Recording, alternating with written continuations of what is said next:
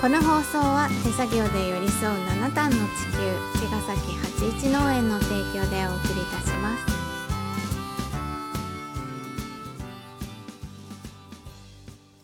八一農園園長ゆうですファーマーアキラです。八一オーガニックラジオ。本日もよろしくおお願い願いいたしします。ます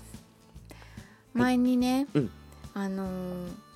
僕は空気を読まない」っていうタイトルの回があったんだけど、うん、空気シリーズ。空気シリーズやりましたねうんうんちょっと経ってるじゃんあれから、うんでまたさうん、ちょっと気になることがあったので空気の話したいんですけどさうん、あのーニュースでねうん、学校給食黙食ってやってるの,、うん、あうん、の前を向いて黙って食べるうん、給食の時間うん、でおしゃべりすると怒られて外に出されたりうん、本当になんか厳しかったのね。うん、で国の方針としてもう黙食しなくていいですって、うんいうのが出てうん、出たの出したの。うん、でまあニュースだったからうん、あの小学生とかさお母さんたちはさ、うん、あもう黙食なしになるよって子供に言うじゃんね。うん、うん、で子供もうん、喜んでうん、学校行ったけどうん、まだ同じだったって言ってうん、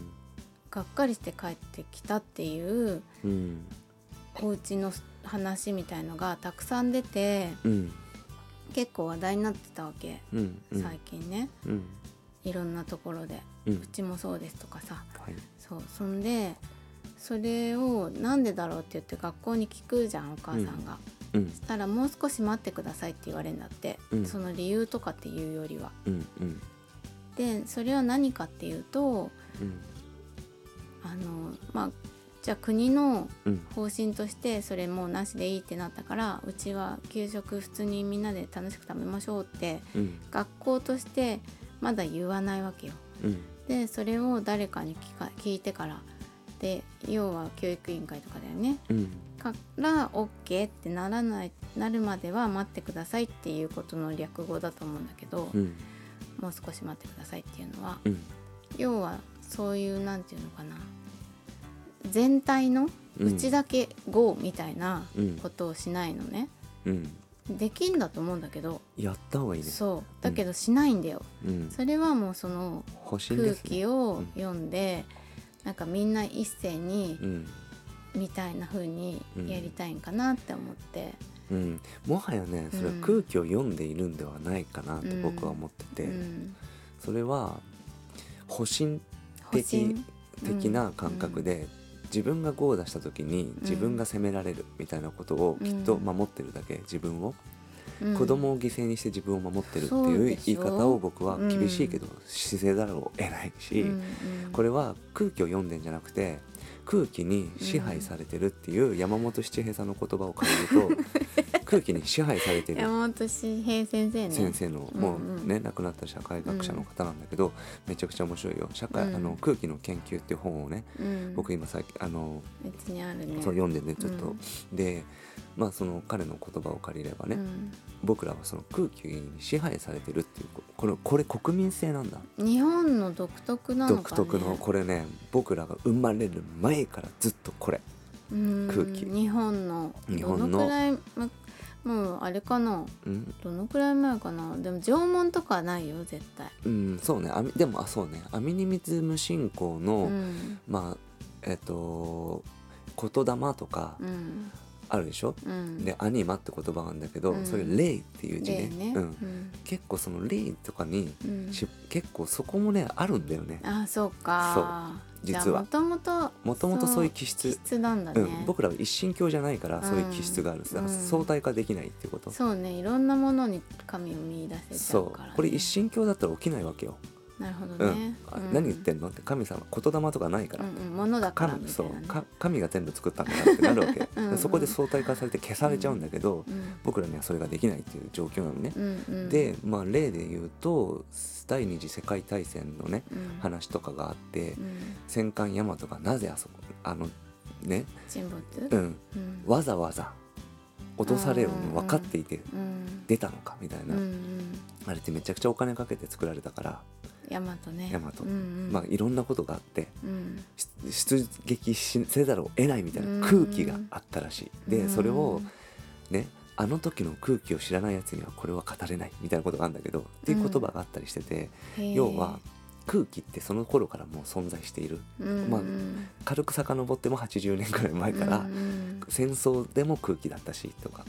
そうだよねそうで僕らはうん今こうなってみると空気を読む読まないっていうのもあるんだけどうんデフォルトで空気を読むってことが、まあ、できちゃうんだよねうんできる無意識レベルで。うんでうん空気を読あいつ空気読めないよねとかあるじゃん。うんもう無意識レベルで空気を読むことが正解だと思い込んでいる国民っていうことがまず言えるじゃん。ううで、まあいいことだと思ってるよねいいことだと思ってる。これうね、ん少なくとも歴史見ていくと空気読むのって大体間違ってる 大体失敗してる、間違えちゃうよねやっぱ空気読んでたらしそうだから例えばマスクしてること自体ってうん空気読んでしてるじゃん、まだしてるじゃてるんね、うんあこれは空気読んでるって言い方もできるけど、うんもはや空気に支配されていて、うんうん空気ををうん読まないっていう行為っていうのはうんもう気づいた人たちはもう空気を読まないわけよ、ううんん空気を読まないっていう行為をあえてこ言語化しない限り、うんあの逆にいけないからうん空気読んじゃあ空気読んどこうってなったらこれはもう多数決みたいになってきちゃうからさ、うんううんんだから空気を読まないっていう方向を選択するってことが大事なわそうそう空気そうだねけに支配されているってことをまずメタ認知する必要があるんだよね、うん僕らは。デフォルトで空気に支配されているから、うんその支配から出るには相対化してあ今うん僕は空気に支配されてるから空気ここから出ようっていううん空気を読む読まないの選択をする必要があるってこと。それができるには、うんそうやって空気に自分が、まあ、自分たちねうんが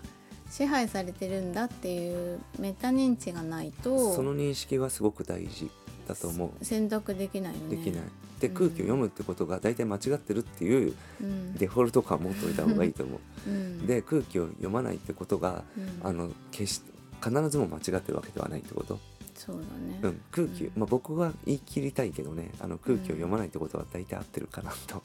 真実だと思うで空気を読まないっていうのはすごく勇敢な行為なんだなと僕は思ってて、うん空気を読めば保身できるわけようん自分を守ることができる、うん大切な人を守るためにマスクしようとか言いながらそれはうんマスクをしないことによって攻撃されるあいつしてないじゃんとか言って、うんそういうふうに言われたくないから自分を守るために空気を読んでうんマスクをしてるっていう、そうね、でもこれさえも多う分ん選択肢できてない支配されてるからうん、うんもう選んでマスクしてるわけじゃないじゃないってこと。じゃないってこと、うんだから選んでするしないっていうのは例えば普段してないで、あうんここ病院だからしとこあーそうねうする僕の場合ね、するうんあここちょっと行政チックなとこだからとりあえずしとくしてから行こうかな面倒くさいからとかね、うんうん、病院だからちょっとしとこうとうかんうんいうふうにえ選べばいいと思うう、うんん、空気読んで、うんうんね、それは読んでいるってことになると思う選んでるってこと選んでれば、うんもう朝から行ってきますから家の中でもしてたりとかしたら もう本当にね奴隷ですよ空気の奴隷ですよそれは支配も何も ないうんだから僕たちはそのまずデフォルトで空気に支配されてる国民だってことをまず一回認知してそうだねでそう、うんそこから空気をもうなんていうのかな選ぶ空気を作る側に回ってった方がいいと思ううん本当にうんだからもう空気を作るっていう意識でうん何かをアクションしていけばいいと思うし、だから黙食うんとかも本当に空気を作っていった方がいいと思うね、ね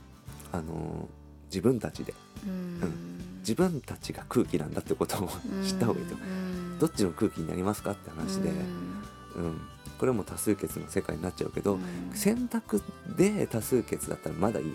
でも支配されていて圧倒的に空気を、